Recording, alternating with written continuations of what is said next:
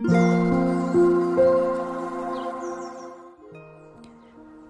んにちは、なおこです。このチャンネルではフリーランスのライターをしている私が日々の暮らしの中で感じたことをお話ししています。今日は各フリーランスの休日ラジオです。先週は、えーライブ配信をしてみたんですけれども、えー今回は、え収録の配信となります。久々かな？ちょっと、えー時間が空いたような気がしています。今日はフリーランスに向いている人というテーマであれこれ、えー、かずみさんと2人でおしゃべりしたいと思います。こんにちは。このチャンネルは教育系ライターのなおことフリーランスのソーシャルワーカーかずみでお届けしている各フリーランスの休日ラジオです。今日のテーマ、フリーランスに向いている人についてお話をしてみたいと思います。よろしくお願いします。はい、よろしくお願いします。なおこさんが今、フリーランスに向いてる人ってどんな人だろうって考えてるっていうところから 今日このテーマにしてみたんですけど、そうで。そもそもなんでこのクエスチョンについて考えてたんですか？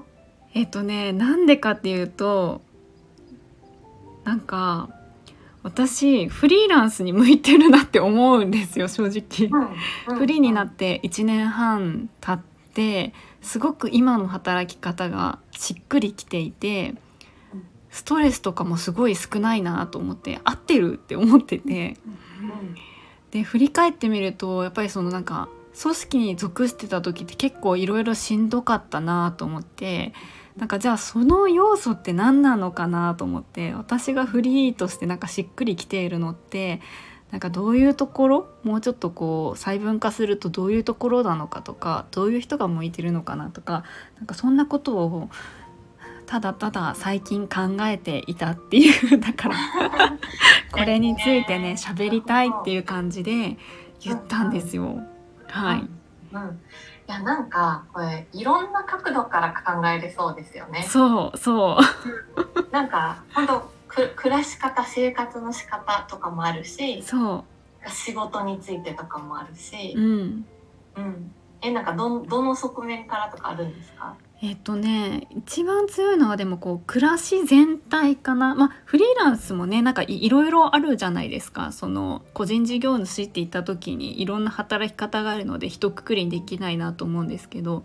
まあえっとまあ割と和美さんも私もなんかこう自宅で結構自分の自由にできるみたいなところが強いのでなんかそういうフリーランスを想定するとなんかなんだろうな。自分でこうコントロールできる部分がすごく強かったりとか家に入れるからこう暮らし全体の豊かさみたいな充実度がすごくなんか上がるなと思ってそこにこう重きを置きたい人とかは向いてるのかなとか。うんうんうん、あでもそれは確かにすごくあるかも。多分なんか一番そこに大きな影響があるのってなんか時間うん、時間管理が自由であるっていうところが多分すごくよくってもしかしたらこうフレックスの会社とかだったらそこは少しまた、ねリモートでフレックスで働ける企業とかだったら、うん、組織にいてもいいよあの同じかもしれないけどこう生活と仕事がなんか混じり合ってる感じうん、うん。がすごくしますね。ですよね。え、かずみさんは自分でフリーランス向いてるって思います？私めっちゃ向いてると思う。そうだよね。そうですよね。はい。いやでもなんか私じゃあ組織が嫌かって言ったらうん私組織で働くのも普通に好きなんですよ。うんうんうんうんでただなんか子供が生まれてからとか、うんなんかその本当にバランスが取りにくくなって、うんまあ、自分の時間も取れないしみたいなその困りごとがたくさん出てきたからはいはい。あの今はもう圧倒的にフリーランスの方がいいなって思ってるんですけど、うんあの働き方なんでは組織で働くのも楽しかったなとは。これやっぱりその時間のところでこう何時までに家を出て家を出てその帰ってくるまでの何時間ぐらいなんか10時例えば10時間とか。そうですね。そんくらいね。もう仕事じゃないですか。仕事。その前後こう化粧して着替えてとかうん、帰ってきてスイッチをオフにしてみたいなところも含めると本当、起きてる時間の3分の2以上はなんか仕事に自分を合わせた時間の流れ方というかうん。なんかそうだった気がしてうん。なんかそこがなくなったのがすごいなんだろう息がしやすいというか苦しくないというか。それは大きい。それは大きい。だからそこへのなんか充実度みたいのを感じられる人って結構向いてるのかなとか。うんうん。えでも逆にここってなんか出勤する方がいいっていう人もそう。あいるか。いるいる。しうん。あのーなんだろうな。そういうなんか時間がちゃんと決まってないとこう仕事を自分で進められないとかなんかフリーランスって自分でやろうって進めないと誰からもその監視されたりとかうんこの時間に仕事をしなきゃいけないとか誰からも言われないんじゃないですか。それをなんか自分でやるみたいな人の方が多分フリーとしてはやりやすいですよね。確かにあ私めっちゃ仲いい友達が、うんあえていつも職場から離れたところに家を借りるんですよ。通勤時間1時間とかかかっちゃうんだけど、うんうん本当にこう職場と家働くと自分のそのパーソナルスペースみたいな家っていうのは、うんもう完全に切り替えたいっていう友達がそういえばいます。へえ。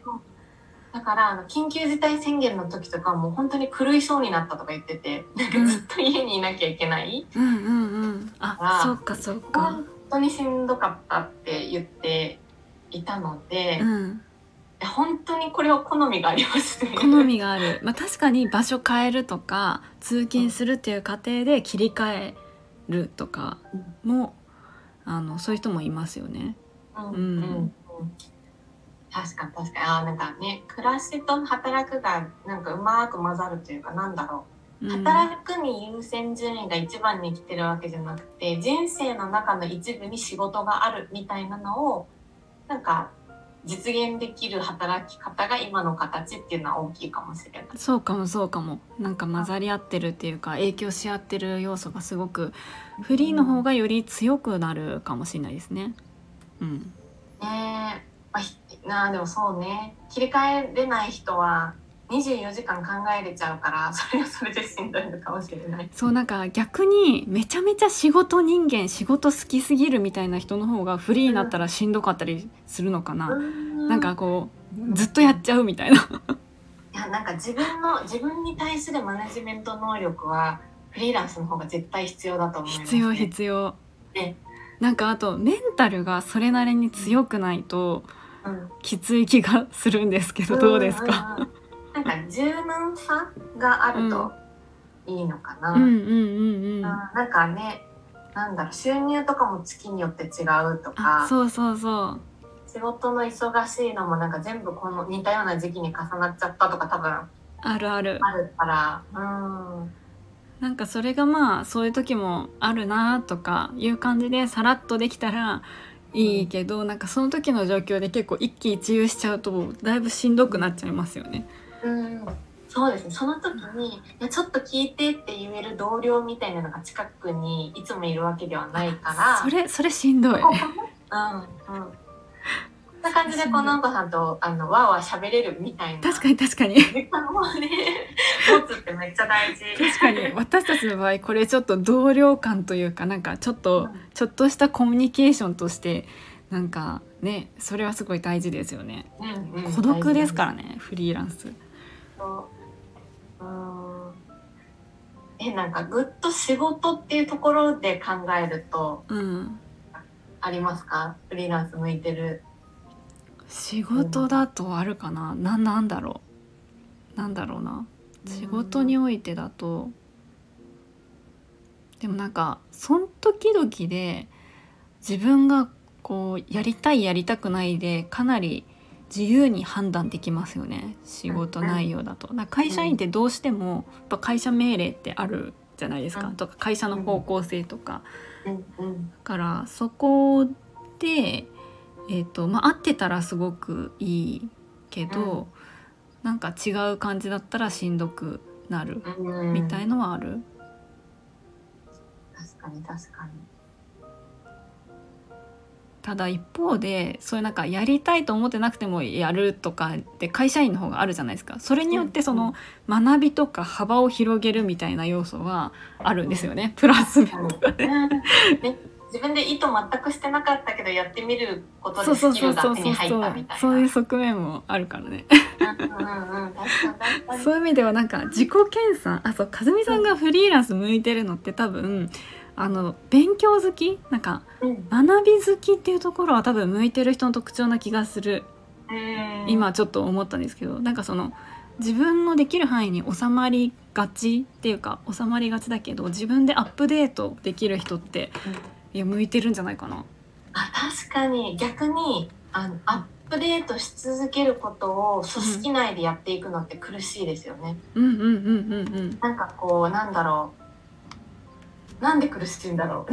なんか多分こう組織に求められるとかなんか大体この辺が標準みたいなところかと自分がずれていいったりとかうんうんうん。このその会社に必ずしも必要がないものでもやっぱりどんどん取り入れていったりするからあそうそうそう。スピードが速かったりとうか、ん。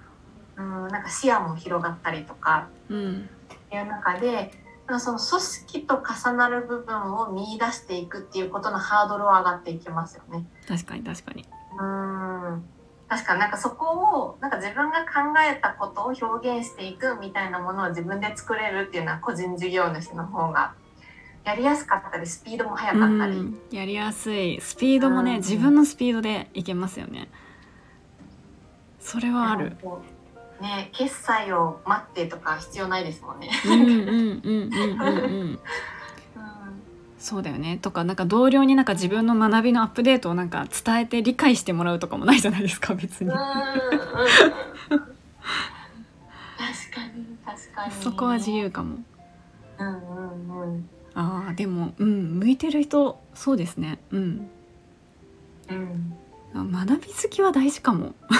えなんか考え抜くことができるっていうのは大事だと思います。うんうんうんうん。なんか自分のなんだろうな軸というか意志みたいなものが、うん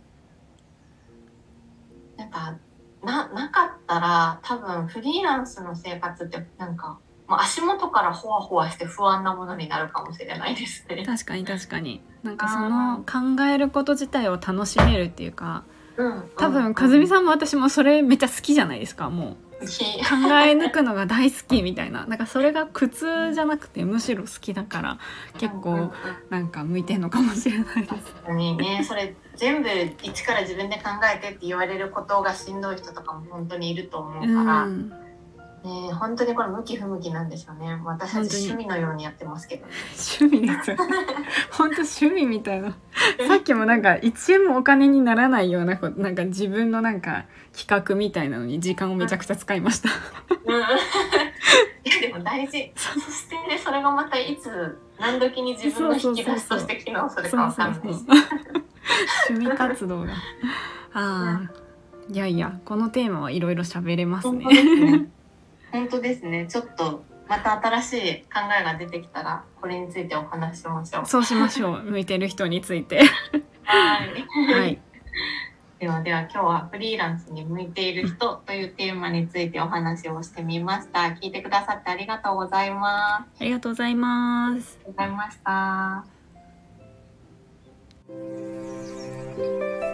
た。